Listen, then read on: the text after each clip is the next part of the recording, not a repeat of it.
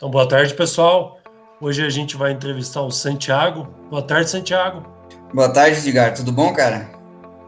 Tudo bem, tudo certo. É, gostaria que você começasse se apresentando, falando sobre a sua formação.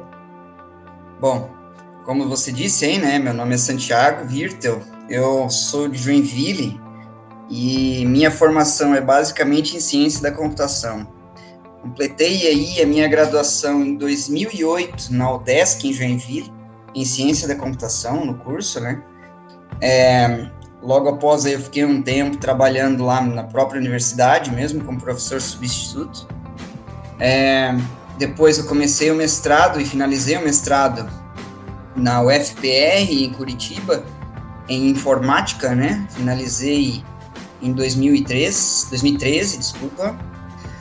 É, logo depois eu já iniciei o doutorado na mesma universidade, só que daí no, em ciência da computação também, tá? É, na, na própria UFPR, né? E finalizei aí em 2018, tá?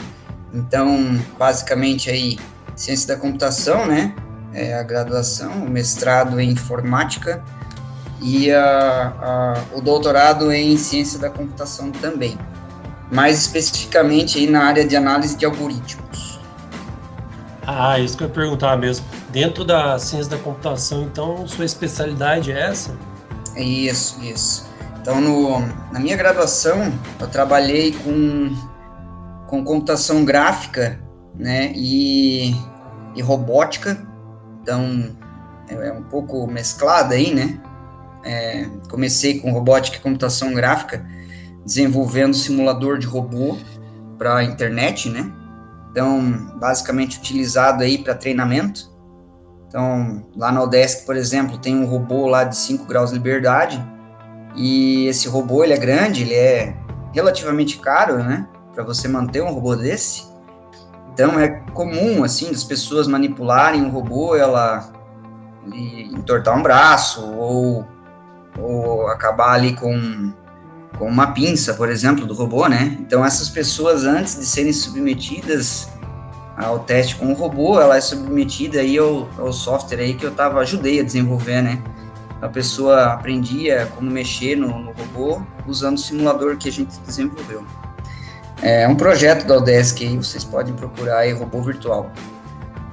Na minha no meu mestrado, eu trabalhei com trabalhei com análise de algoritmos também, mais especificamente com algoritmos para problemas de cortes em grafos, teoria dos grafos, né?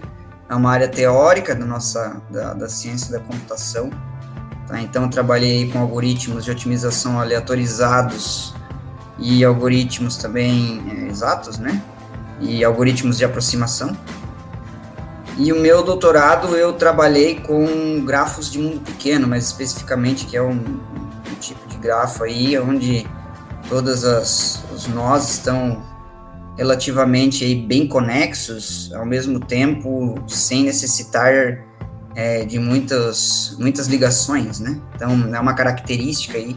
As redes sociais seguem essa, essa característica. Tá? É, então eu trabalhei com mais especificamente com problema de roteamento. Então imagine você é, passar cartas, assim, né? Passar cartas para uma determinada pessoa numa rede. E como que a gente faz para essa carta ser encaminhada de pessoa em pessoa até chegar na pessoa que você quer? Então é basicamente isso aí que foi meu trabalho do doutorado. Mas a, além disso, né, eu tive aí umas, umas é, é, experiências aí com desenvolvimento de jogos. Né? Então já cheguei a trabalhar desenvolvendo jogos para celulares, jogos para computadores, e usei uns métodos de inteligência artificial também para o jogo de corrida. Então, por exemplo, eu tive que fazer lá a, a inteligência artificial do jogo para os carrinhos correrem sozinhos contra você, né? Também trabalho e hoje atualmente também eu estou trabalhando na VEG aqui em Jaraguá do Sul com a internet das coisas. Então, basicamente aí é bem mesclado, né? A minha minha formação na ciência da computação, mas é principalmente em teoria dos grafos, né? É, a parte teórica da ciência da computação, complexidade da computação, né? Que são as minhas meus fortes. É, então você tá, falou que está atualmente na VEG. E como foi a sua entrada no mercado de trabalho? Bom, eu. A VEG, vamos dizer, é atual, né? É bastante atual. Sim. Mas eu, eu comecei no mercado de trabalho criando, é, como eu falei, né? Eu trabalhei com desenvolvimento de jogos, né?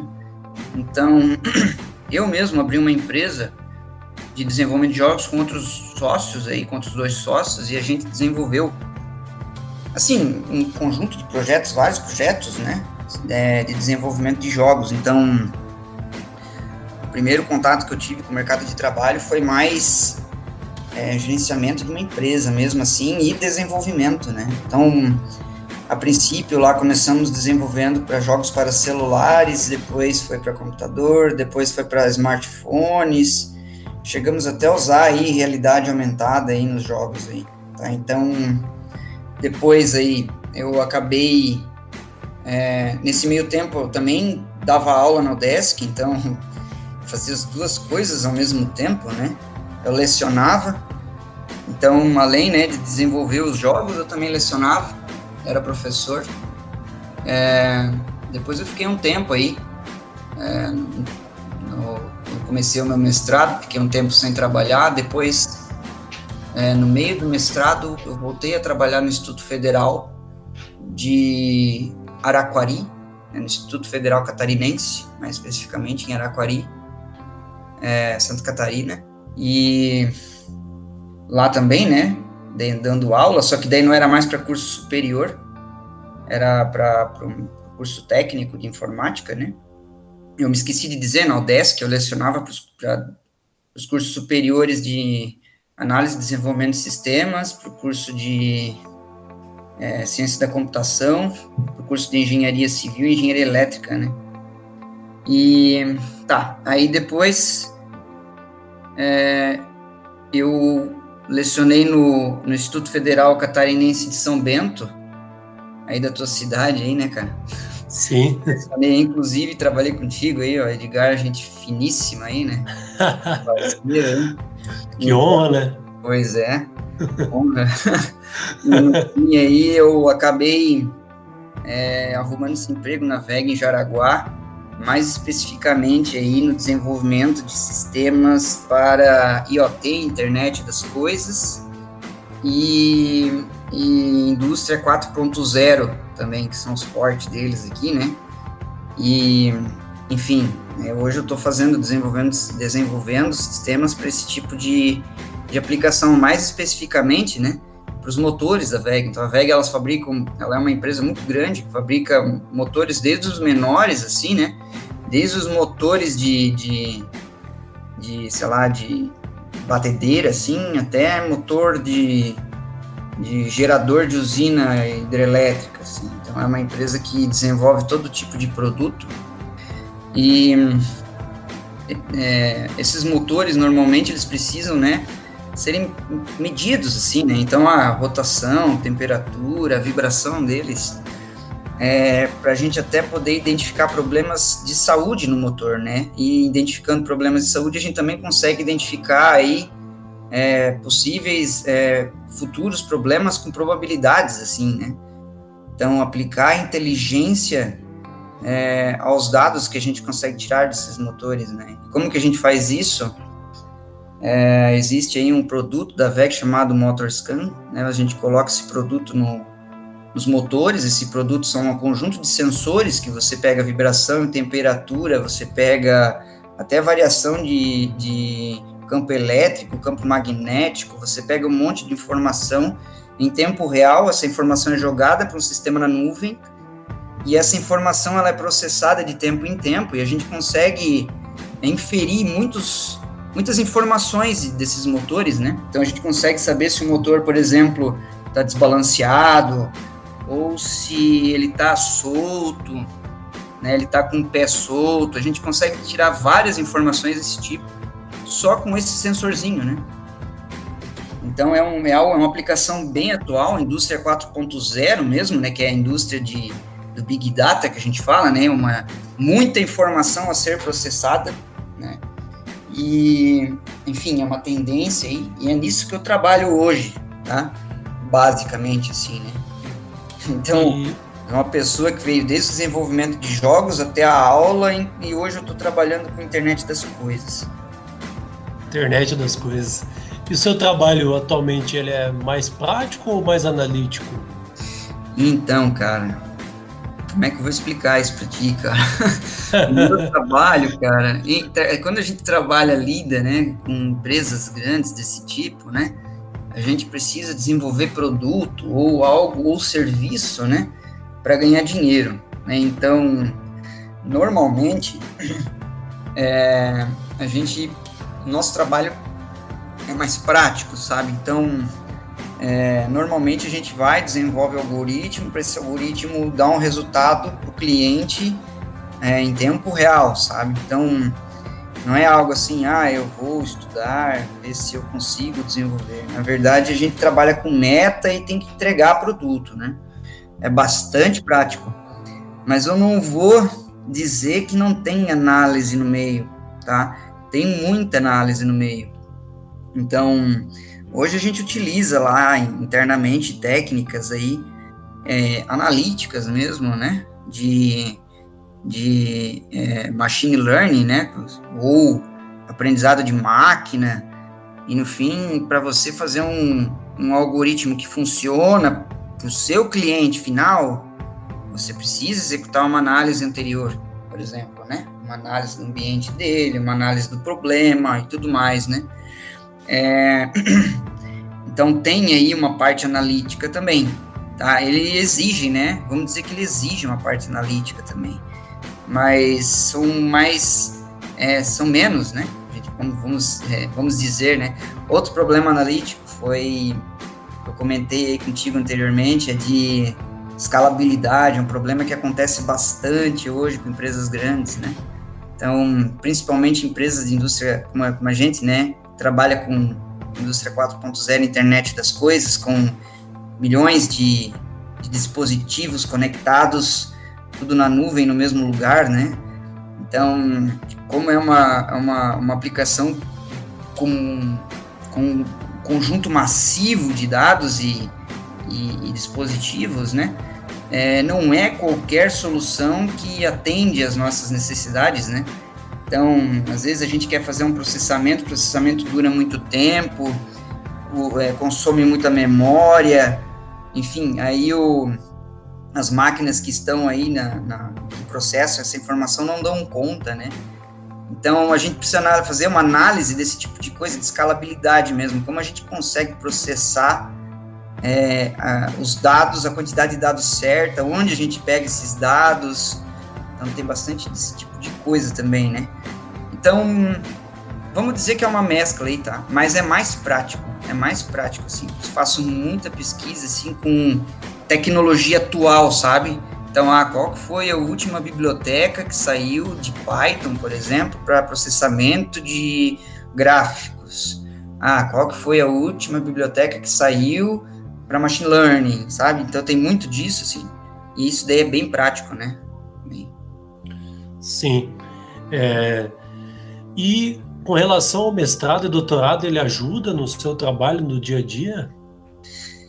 Então, cara, esse foco que a gente está tomando aqui, que eu estou tomando aqui, ele não tem muito mesma, sabe, a mesma linha de estudo que eu tive. Então, eu aproveitei, estou aproveitando mais em lógica, sabe? Então, como eu falei, a área de análise de algoritmos é uma área que te ensina é, a parte teórica de você programar bem, vamos dizer assim, né? Um, fazer um programa justamente que não demore aí muito para ser executado ou quais técnicas, você sabe muito bem quais técnicas utilizar em determinados momentos para poder fazer que o seu código execute rápido, né? Isso daí é um é algo que está ligado também, né? Então, não exatamente eu estou usando redes de mundo pequeno no meu trabalho, que foi o que eu vi no meu doutorado, né? Mas a parte lógica e matemática, sim, eu reaproveito bastante, sim, né? Principalmente nas técnicas que eu aprendi, basicamente. É, acaba que desenvolve também, né? Raciocínio, essas coisas. Sim, é... as partes analíticas que a gente falou antes também, né? Sim. É, você já está na indústria e, e pode e sabe que aqui a gente tem o curso de engenharia da computação, né? Já foi professor aqui. É, você consegue diferenciar o seu trabalho de um engenheiro da computação? Cara, o meu trabalho, tu diz o trabalho de cientista? Isso, pode ser, é, cientista da computação e de um engenheiro da computação, né? Pois é, isso daí é, um, é uma pergunta, é uma, é uma pergunta muito boa e engraçada, sabe? Porque uma, normalmente os alunos perguntam isso pra gente também. É uma pergunta que eu já me deparei antes já, e é uma pergunta que pessoas que estão iniciando, é, talvez fique é, mais difícil de entender, mas eu vou tentar explicar de uma forma sucinta. E vai ser difícil. é, difícil. Cientista, cara, eu acho que o próprio nome, o primeiro nome diz, né? Cientista e engenheiro, né? Então, cientista é relacionado à ciência, cara, e ciência é mais estudo, é mais teoria, é mais gerar é, novas soluções, é mais publicação, sabe? Então, se você quer é, é, criar novas soluções que não existem, isso daí é mais trabalho de cientista, tá? Então, o cientista, ele tá, vamos dizer que está constantemente estudando e buscando otimizações, né, do que já tem. E não necessariamente o que o cientista produz é utilizado é, é, na indústria ou tudo mais. O importante é que é um conhecimento a mais que ele gera, sabe? É um conhecimento a mais que a humanidade tem. Então é basicamente isso que um cientista faz. Um engenheiro, cara, um engenheiro, ele é um cara mais aplicado, vamos dizer assim, né? Então, o engenheiro é um cara que entende muito bem do que faz, entende muito bem das várias técnicas existentes, né? E ele resolve problemas. Então, apareceu um problema, o engenheiro vai lá, ele sabe dizer qual que é a melhor técnica para aquele problema e ele desenvolve aquela técnica para aquele problema. Então, na nossa área, um engenheiro ele usa bastante métodos é, é, matemáticos, né? Métodos de, sei lá, por exemplo, de métodos de numéricos, né? Então vai lá calcular uma, uma integral, então ele sabe lá como vou calcular uma integral tripla, ele sabe lá é, três ou quatro métodos de cálculo de integral tripla. Aí para esse para essa aplicação esse método é melhor por causa disso, né? É, então é mais nesse nesse sentido, né? Então acho que assim, dando uma resumão disso aí, é o cientista gera conhecimento novo e o engenheiro utiliza o conhecimento já usado para resolver problema. Eu acho que é mais, assim, essa diferença.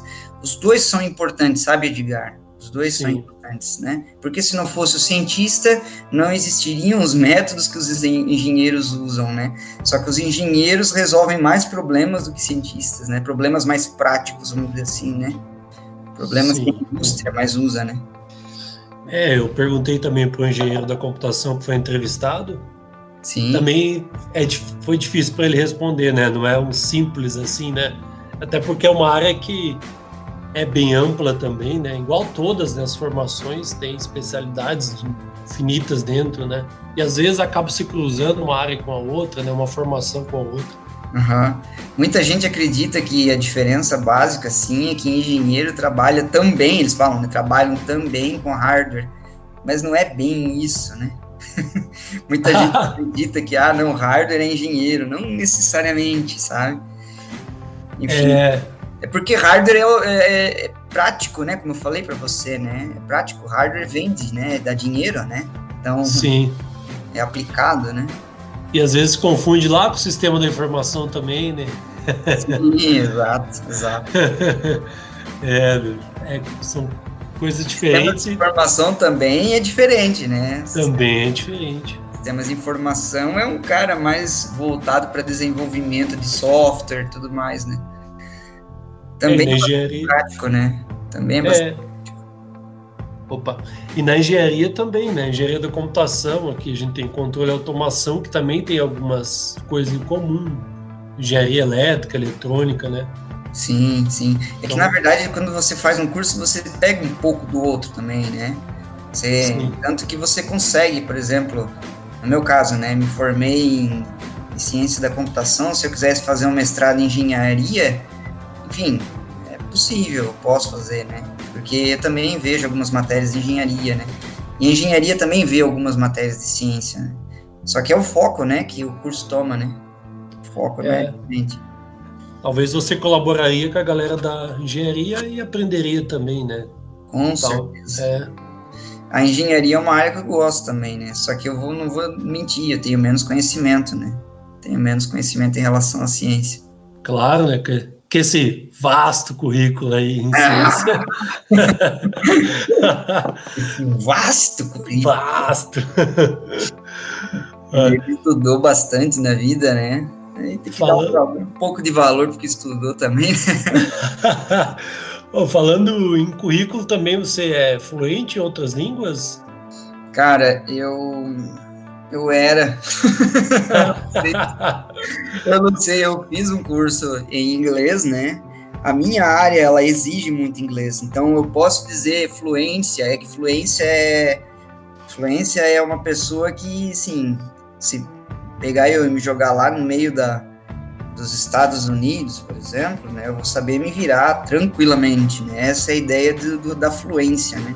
Sim. E a fluência está bastante relacionada aí com ouvir, falar, né? É, listening, o, ouvir, o falar, o ler e o escrever. Então são esses quatro pontos aí que a pessoa tem que ter lá um, uma determinada pontuação interessante para ser em cada um desses, né, para ser considerado fluente. Então, teve uma época aí que eu terminei a graduação, graduação, é, perto da graduação, eu fiz um curso, fiz o TOEFL. No TOEFL, ele me disse que eu sou lá, eu tenho um grau de fluência bom até, sabe? Mas eu tenho muito ainda a aprender, principalmente no listening e no speaking, né, que é o ouvir e o falar. Esse falando mais especificamente no inglês, né? Sim. Então, nem vou considerar português, mas no inglês, assim, eu posso dizer que eu me viro bem, sabe? Me viro. Não é aquela coisa assim que vai aparecer, às vezes, umas palavras que eu vou. Eu não vou entender, ou às vezes aparecer gíria que eu não vou entender, né?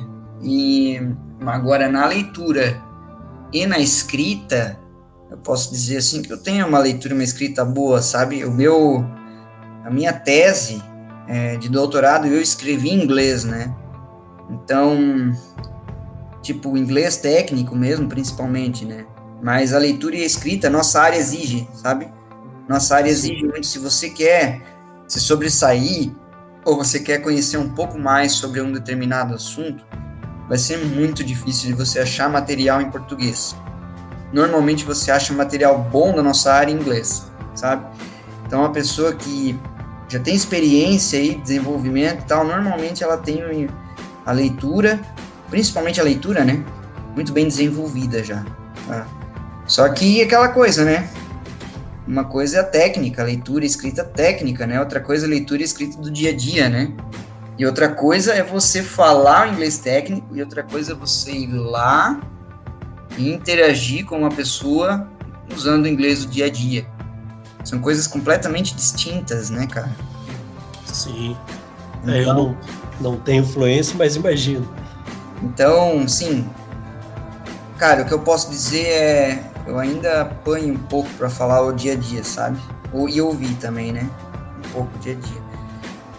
Então, sei lá se eu digo fluência ou suficiência. Eu acho que eu digo suficiência aí, cara. Sabe? Eu sou suficiente. é, eu já fiz um teste de suficiência, né? A gente faz no Brasil, né? Sim, sim. Inclusive foi esse teste aí que eu tive que fazer na, na, na UFPR aí. E no fim eu acabei validando o teste de, suficiência com o teste TOEFL, né? Então o teste do TOEFL lá, ele me deu fluência, mas me deu uma fluência mais limitada, né? Mas já é melhor do que a suficiência. Sim. Né? Posso dizer que eu tenho suficiência e tudo bem, digo que tenho suficiência. já, já tá ótimo, né? Sim. E tu, cara? Ah, eu não, não tenho, cara. Meu inglês é bem. Bem para ler também, né? Eu precisava ler no mestrado, bastante coisa em inglês e tal, mas eu acho que nem chega a suficiência mais. tá certo, tá certo. E então, Oi. cara, próxima pergunta aí, tem mais pergunta ou não? Pois é, que eu tinha programado aqui são essas. Queria agradecer de, de coração, se você quiser falar mais alguma coisa. Cara, eu fiquei curioso com o teu currículo aí, cara. O pessoal já sabe do teu currículo? Ah, sou formado em matemática e. Falo tu também, também agora. Só, só isso meu currículo, cara. e professor aí há. Deixa eu ver, já uns 15 anos, eu acho. Então, cara, isso daí é bagagem, mano. É jovem. Isso daí é uma bagagem grande, cara jovem. É, tu já deu aula para um monte de gente diferente aí, o cara sabe de todas as malevolências aí dos professores aí, né, cara? Dá para construir uma cidade de ex-alunos, né? Ex-alunos, né? E tu lembra de todos? Olha, eu acho que 70, 80% creio que sim. Então, Edgar, como é que é, como é que é é, lecionar aí, fala pra gente aí. ah, são muitos segredos. É, muitos segredos, muitos segredos. Como é que é lecionar na pandemia, cara? Nossa, é, esse tá sendo, como falo já, tá virando até clichê, um desafio, né, mano? Desafio, né, cara? É. Na nossa, isso é uma boa pergunta aí, ó, Edgar, ó. Como você trabalha na pandemia? Quer que eu é explique isso pra ti, cara? Oh, é, não tinha, não tinha pensado nas perguntas para você, mas como que você trabalha aí? Máscara, álcool gel? como que eu trabalho na pandemia? Cara, lá, como é que a gente faz lá, cara? Tá, lá, pessoas relativamente novas na empresa, elas não, elas ainda não fazem home office, tá? Eu já, eu já faço, né? Home office mas pessoas relativamente novas não fazem. O bom da minha área é que se você tem uma conexão com a internet, você consegue trabalhar tranquilamente em casa, tranquilamente, né? Principalmente porque o nosso desenvolvimento ele é, é, é aplicação baseada em processamento em nuvem, né? Então, não necessariamente você precisa ter um, todo um ambiente instalado na sua máquina para você compilar e tudo mais. Na verdade, esse ambiente está na internet. Então, se você tem uma conexão com a internet, seu trabalho é completamente assim possível, diria até 100% de ser feito é, da tua própria casa. Tá? Mas pessoas novas, elas não fazem lá. Mas como que eles fazem? Isso significa que a VEG não se preocupa com, com com pandemia, na verdade, ela se preocupa sim. Então, hoje, é, nossa equipe, ela está, ela está dividida, assim, é, metade da equipe, ela trabalha em casa, e a outra metade trabalha lá. E ela está, e a, e a, e a metade que está trabalhando lá, elas ficam separadas, né? Então, tipo, não ficam um do lado do outro, sabe? Uma baia fica mais separada uma da outra, de forma que a gente não fica em contato, assim, é, com, com uma pessoa próxima, né? Ah, isso sem contar que eles disponibilizam lá o álcool, a, a, máscara, isso daí a gente não precisa pagar, eles dão pra gente, né? Inclusive, se você chega sem máscara, você nem entra na empresa, tá? Então, ela é uma empresa muito limpa, todo dia, após o expediente, eu vi isso, tá, cara? Eu vi isso, é, e faz uns dias já que eu, que eu ando ficando até um pouco depois das seis lá. Então passa uma pessoa lá desinfetando o ambiente, sabe, passando álcool no chão, limpando tudo. Então assim, é, eles fazem home office, né, com pessoas mais experientes, né, aquelas mais novas trabalham lá. Aí ficam alguns experientes também lá para ajudar as pessoas mais novas também. Né? E é assim que a gente trabalha no, no na, na, lá, sabe, na VEG, tá? Ela é uma empresa, acho que foi considerada como, como prioridade, né? Porque várias das indústrias aí é, que são prioridades utilizam motores, né? Então, é, imagina, né? Indústria de embalagem, indústria de. Cara. Praticamente. O hospital todo... também, né? Precisa. Hospital, é. Cara. Cara, tem, tem tanto, cara. A gente, a gente começa a pensar nos clientes, cara. Tem um monte de cliente diferente, tudo em tudo. Assim, empresa que é, que é indispensável, sabe? E, e empresa que não pode faltar, assim, é, demanda de motor, tá entendendo? É, motor elétrico, no caso, né? Então, essas empresas, elas precisam que a VEG oferece. E no fim ela acaba entrando, né? Isto sem contar, inclusive embaixo de onde eu trabalho, tá? É, tem uma, um setor próprio só para confecção de respiradores. Então sai 800 respiradores por mês dali, tá? Eu não sei te dizer, cara, se esses respiradores ficam no país ou se esses respiradores vão para fora, tá? Mas a própria VEG fabrica respiradores, cara. Né? Eles começaram a fabricar é, mais ou menos ali uns três meses depois do início da pandemia já estavam oferecendo. Fizeram lá uma uma parceria com uma, com uma empresa que é cliente deles, né? Que inclusive faz respirador e é, veio algumas pessoas aí específicas dessa empresa aí, e hoje praticamente fez um, um, um, um treinamento interno para o pessoal da VEG ali, e eles fazem hoje os respiradores ali dentro também, tá? Então, enfim, né? É uma empresa aí que no fim acaba se preocupando bastante, né, cara, com o que tem também. Sim, é, mas você faz o home office, mas às vezes tem que ir na empresa, então. Então, eu sou uma das pessoas agora, eu fiz, né, bastante home office aí no, no ano passado e no começo desse ano. Agora, nesse momento, a gente sofreu, a nossa equipe, na verdade, tá, tá, tá aumentando, tá crescendo bastante, né? Se vocês querem pesquisar aí, vocês procuram depois VEG Digital Solutions, tá? É, essa, a nossa equipe, ela aumentou bastante, e antes a gente ocupava uma área mais limitada do sessão, da sessão, agora a gente praticamente está distribuído na sessão, né? E eu meio que fiquei um pouco isolado da galera, assim. Aí, não, assim, não tão isolado, né? Mas eu fiquei longe, assim, tipo, bem longe da pessoa mais próxima, sabe? Então, como eu fico aí programando, é, manhã e tarde sentado numa cadeira na frente do computador e a pessoa mais próxima está longe, não faz sentido eu trabalhar em casa se eu posso trabalhar lá, sabe? Sim. Então, no fim, ficar em casa ou trabalhar lá acaba meio que dando na mesma, né? Lógico que eu tenho que me cuidar no translado, né, cara? Eu tenho que me cuidar na hora de conversar com outra pessoa lá dentro, interagir com outra pessoa. Mas lá todo mundo é, muito muito higiênico o negócio lá, cara. Bastante higienizado as coisas, sabe? Tipo, todo mundo troca de máscara todos os dias, limpa a mesa, sabe? Então, tanto que já aconteceu, não tem como dizer que não aconteceu, mas já aconteceu dentro da nossa da nossa sessão, algumas pessoas pegarem, serem, como é que é, serem diagnosticadas com corona, né?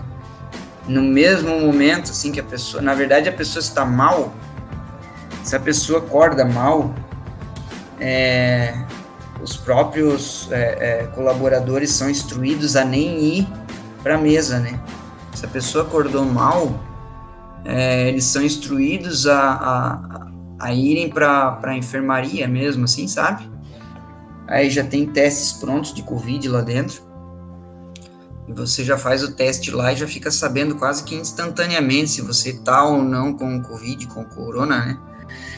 Então, já aconteceu, como eu falei, de pessoas pegarem, mas não tem contágio interno, sabe? Ah, um, um, pegou, aí esse cara que pegou fica trabalhando home, né? Fica em casa até melhorar e tudo mais. E não acontece assim, tipo, duas semanas depois, outro pega. Tipo, foram poucos, dá para contar no dedo, assim, os que pegaram e não passaram adiante, sabe? Então, é, enfim, tem que ter esse cuidado, né, cara? A gente sabe que é um vírus mortal aí e a VEG tá trabalhando aí, né? Enfim, para limitar ao máximo aí a, a, o contágio, até porque também é ruim para eles, né? É ruim para eles ter um funcionário doente, né, cara? Então, no fim, eles compram, eles, eles fazem todos esses essas, essas engenharia, né? compram os, o álcool, compram a máscara, é, dão essas instruções para os funcionários, ah, ficou doente, nem aparece na empresa, vai direto para a enfermaria, e eles têm a enfermaria deles, sabe? Então, tipo, pô, tô doente, tô ruim, eu não preciso ir no SUS, tá entendendo? Eu Sim. posso ir na enfermaria da VEG, que lá já vai, é a certeza que vai ter um teste para mim lá, entendeu? Esperando, né, para ser diagnosticado ou não, né, com o corona, né. É, eles começaram bem cedo com isso já. É, o, o principal é isso, né, você não deixar correr o vírus pelo, pelo ambiente, né. Sim, sim. Com certeza, né. Com certeza, porque parece que a, a transmissão, o pior momento é quando a pessoa tem os sintomas, né? Sim. A pessoa não tem os sintomas, a transmissão parece que é mais difícil de ocorrer, né? Então, é isso, é isso que a gente tem lá. Deu sintoma, não aparece para trabalhar, né? Pelo menos é o, o que a gente é instruído lá dentro. É, deixa mais confortável e não ir mesmo, né? Aham. Isso. Mas assim, como eu falei, né? Metade do time tá em home. Tá? Isso daí é uma verdade. Metade do time tá em home, então já reduz aí a, quantidade de pessoas por metro quadrado, né? E às vezes é feito aí uma, uma mudança, né? Então, de tempos em tempos, quem está em home vai trabalhar e os que estavam trabalhando vão de home, sabe? Sim. É, enfim, e a, e a todo mundo sempre um distante do outro, né? Pelo menos um metro e meio de distância um do outro. Pois é. é Santiago, então, se quiser falar mais alguma coisa, eu agradecer de novo aí pela, pela baita entrevista, né? Obrigadão mesmo. Oh, obrigado, cara. Imagina. Sempre é bom, né? É, a gente falar um pouco do que a gente faz, né, Edgar? Oh, é muito bom. Isso é, é... E a gente fica ali trabalhando todo dia nessa, e a gente, às vezes a pessoa nem sabe o que a gente faz, né? Às vezes a pessoa quer saber e não, e não, e não tem oportunidade de conversar com a gente, né, cara? Então, Sim. é sempre bom compartilhar um pouco das nossas experiências, né, cara?